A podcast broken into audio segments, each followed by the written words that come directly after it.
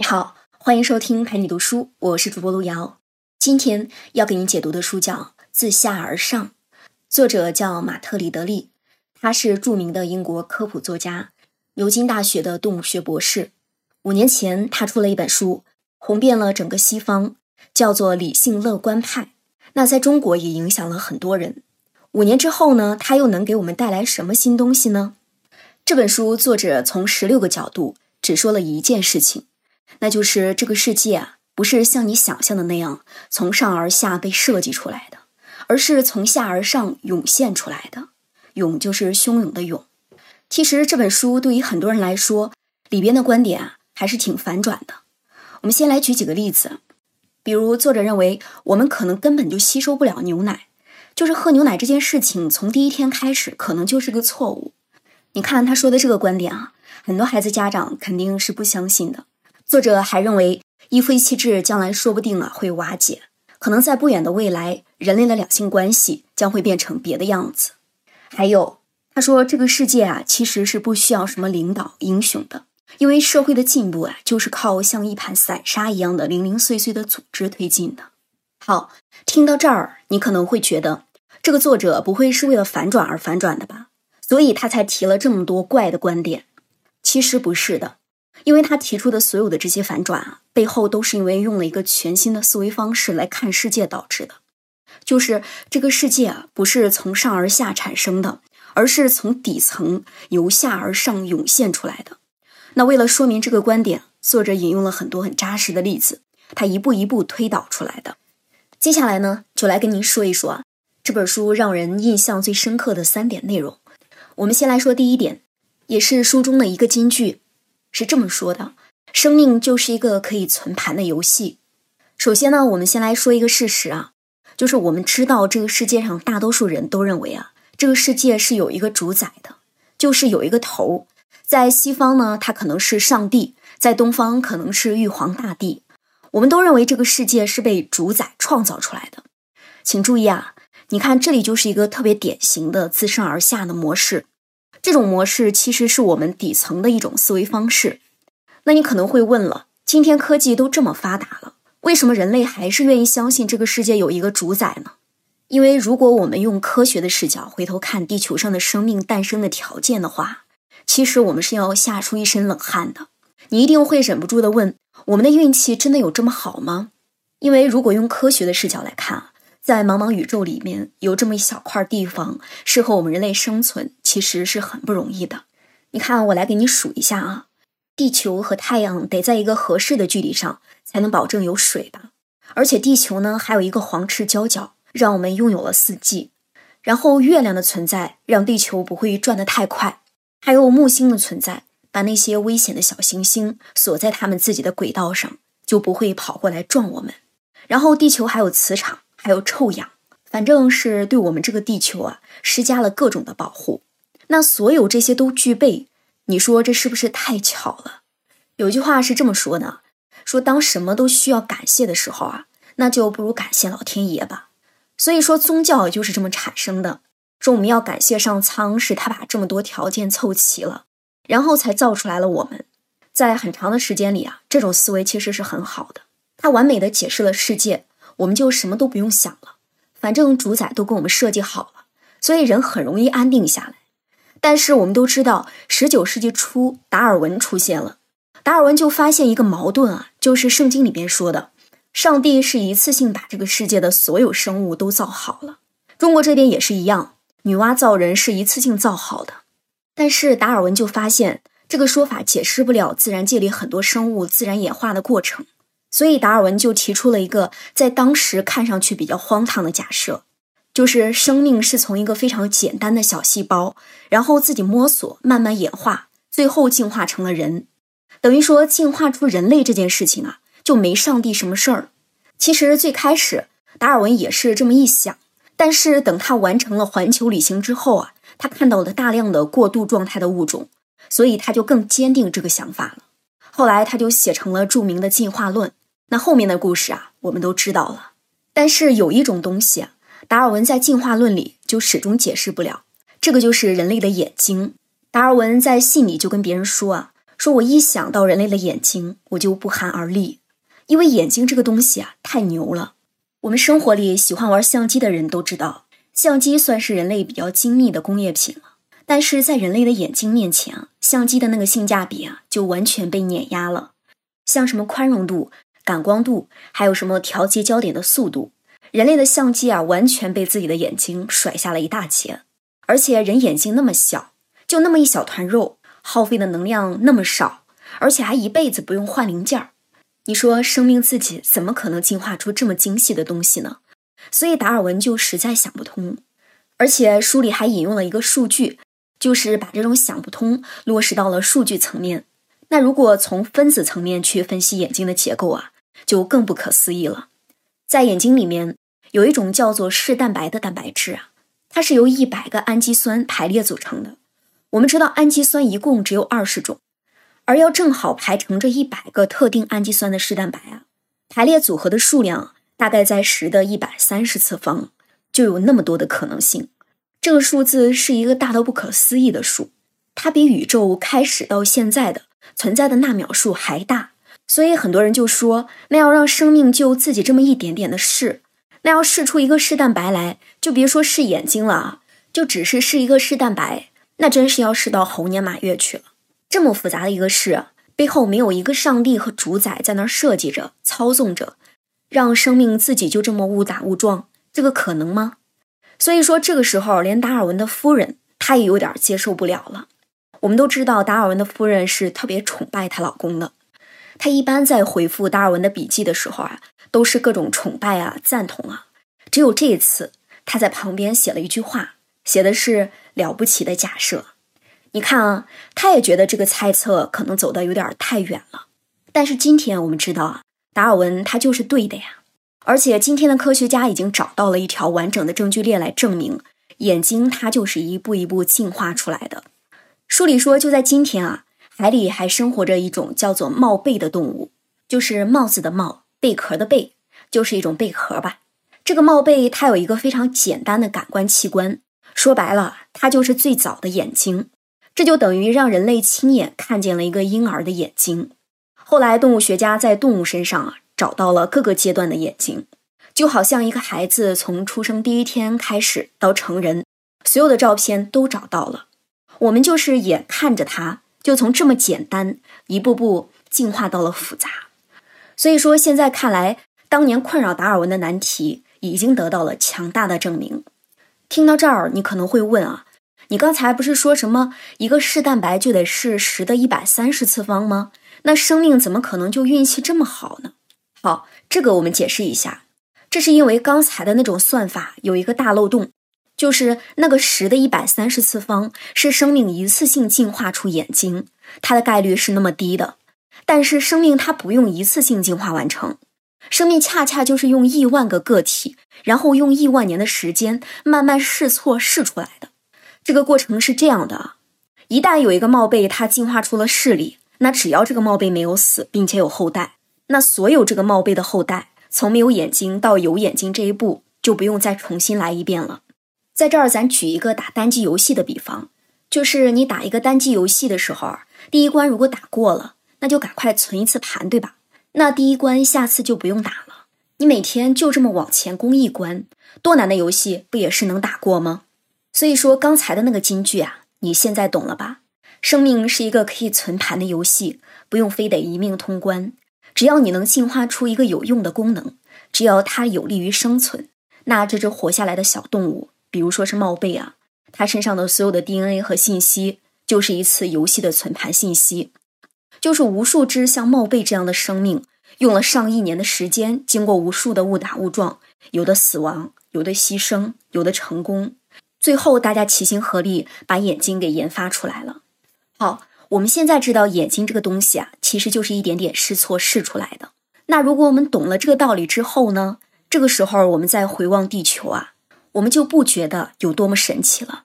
因为光是在银河系里面，可能就有三千亿颗恒星，那行星和卫星就更多了。所以说，宇宙也在用庞大的基数不停的尝试，不停的犯错，然后不停的死亡。那这么说的话，不试出一个生命，那才真是奇怪呢。所以在这么一个肯定会试出生命的宇宙里边啊，我们还需要编造出一个从上而下制造万物的上帝吗？所以作者说啊，我们人类解释整个世界形成的故事啊，正好说反了。那如果我们用这个视角再放眼看整个世界，我们会发现，其实很多东西啊都说反了。好，上面讲的是第一个小节啊，生命是一个可以存盘的游戏。下面我们进入第二个小节，这个小节的题目是婚姻是一个并不神圣的选择。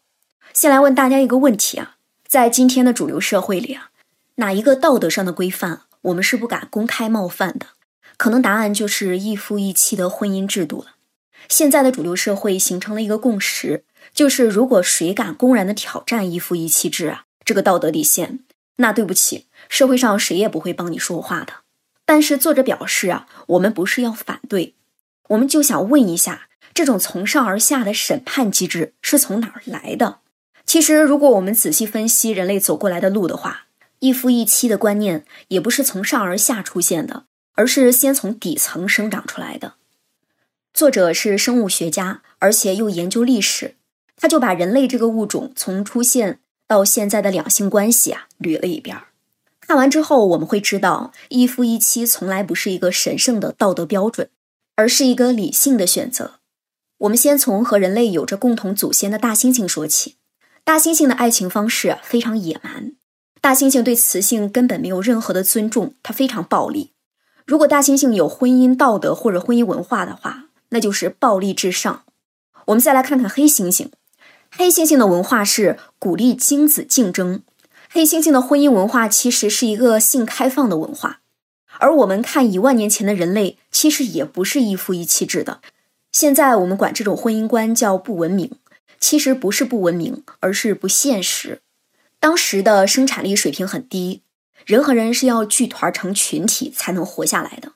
但是群体里面又有首领，所以很自然，首领就能拥有更多的女性。在群体里面，女性的选择也很理性，就是宁愿当一个强者的百分之十的伴侣，也不当一个弱者的百分之百的伴侣，因为这么一来啊，她可能就会饿死。这就是一个理性的选择。如果你要问为什么首领不是女性，而非得是男的呢？这个可能是因为男性掌握着最大的暴力，说白了就是男性劲儿大，能打。而当时的社会非常野蛮，拳头硬的强壮的男性来牵头，所以他们才能保护身边的这些女眷。那后来人类为什么又向一夫一妻制演化了呢？书里说原因比较复杂，可能有下面三个原因，但是请注意。都是来自底层的，没有一个是来自道德层面的。首先是人类的生产力水平上来了，劳动分工细化了。那这样的话，一男一女各自做一份工作，他们俩就可以养活一个家庭。那这么一来，人就不用像原始社会一样一定要聚在一起了。所以说，这是第一个基础。第二点，在不文明的时候，社会财富的积累其实是很慢的，可以说是暴富啊，只能靠抢。但是后来，随着人类商品交易的扩大，大家发现交换商品，我们就能达到社会繁荣，把一个敌人变成一个生意伙伴，然后我们交换东西，比把他杀掉抢东西合算多了。所以社会就出现了平等的意识，大家更倾向于成立彼此独立的个体家庭。第三个原因是，人类所掌握的武器的威力越来越大，这就导致男性之间的暴力差缩小了。你看啊。就是这些听上去实实在在的底层的原因，让社会具备了一夫一妻的基础。而这个时候，所谓的道德其实是反过来追加认可了这些已经达成了底层社会共识的习俗。后来，包括基督教传教也好，还是各种文学作品也好，都开始歌颂什么忠贞的爱情。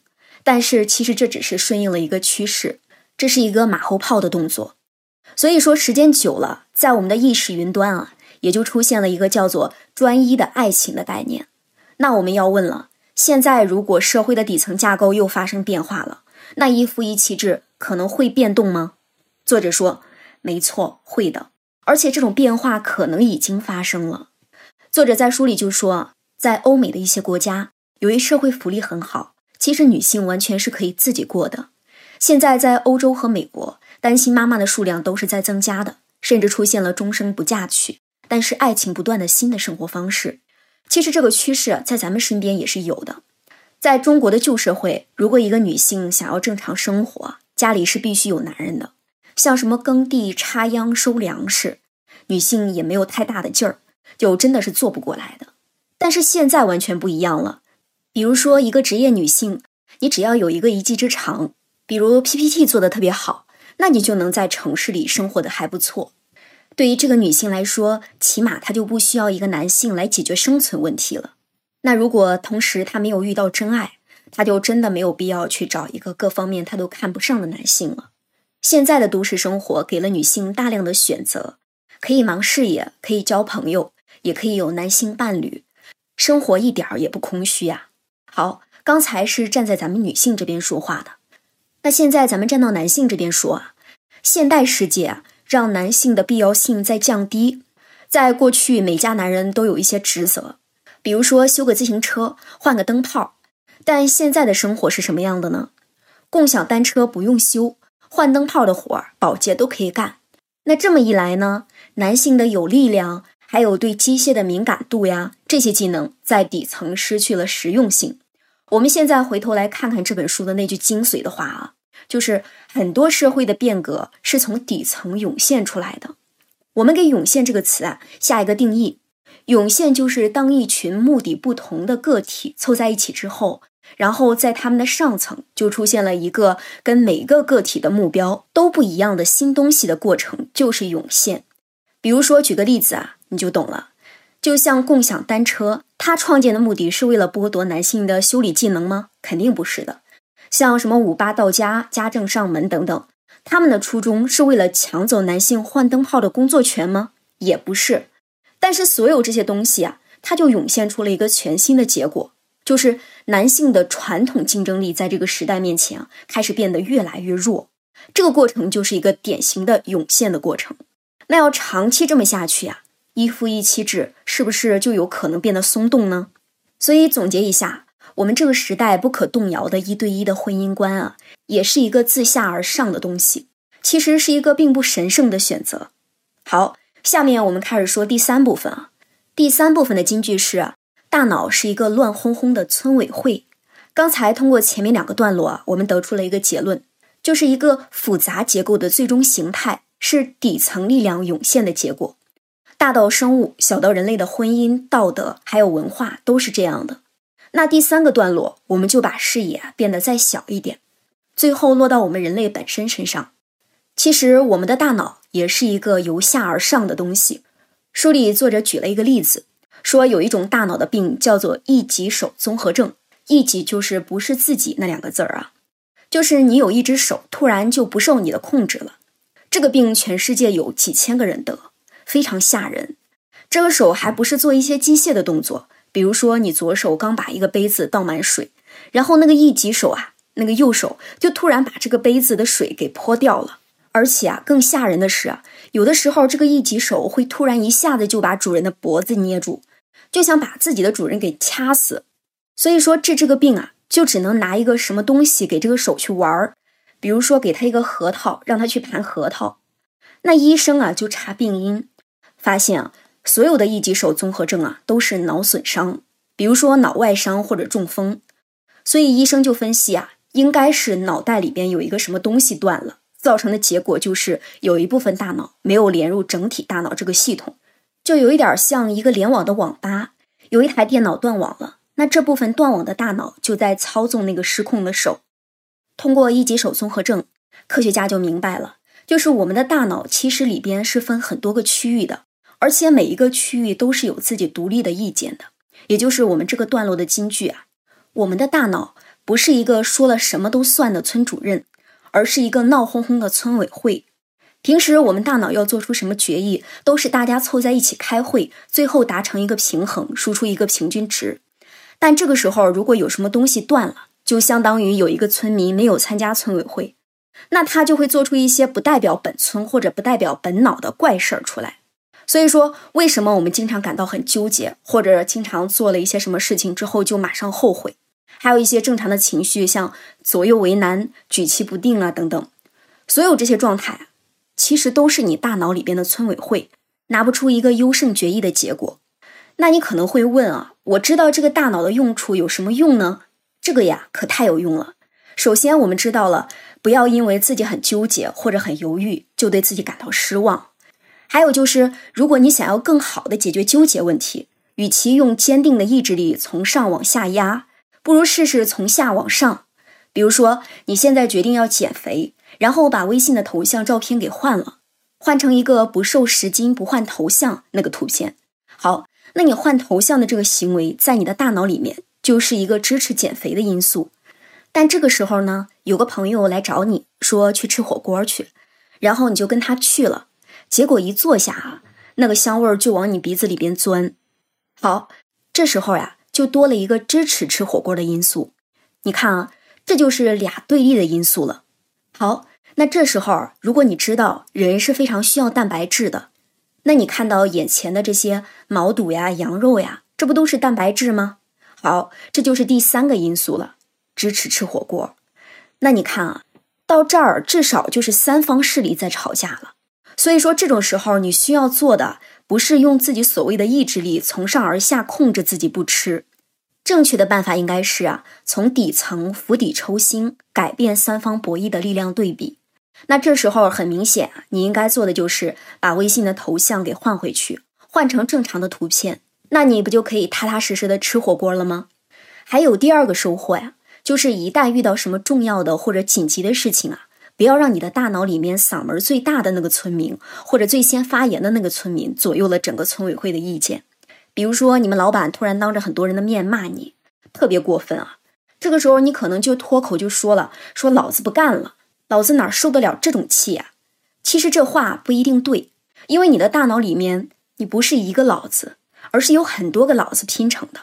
所以说，这个时候你最应该做的就是回家洗个澡。说白了。给大脑一个安静的开会的时间，因为说不定啊，只是你的左脑受不了这个气，说不定右脑是可以承受的。所以要让大脑村委会的不同部分都发言，然后做出一个主流决定。好，这就是我们的第三个段落啊。我们的大脑是一个乱哄哄的村委会。那说到这儿啊，这本书给大多数人留下印象最深的三点啊，就跟你分享完了。感谢关注，陪你读书，欢迎点赞分享。同时可以打开旁边的小铃铛，陪你读书的更新会第一时间提醒你。我是主播路遥，我们下次再见。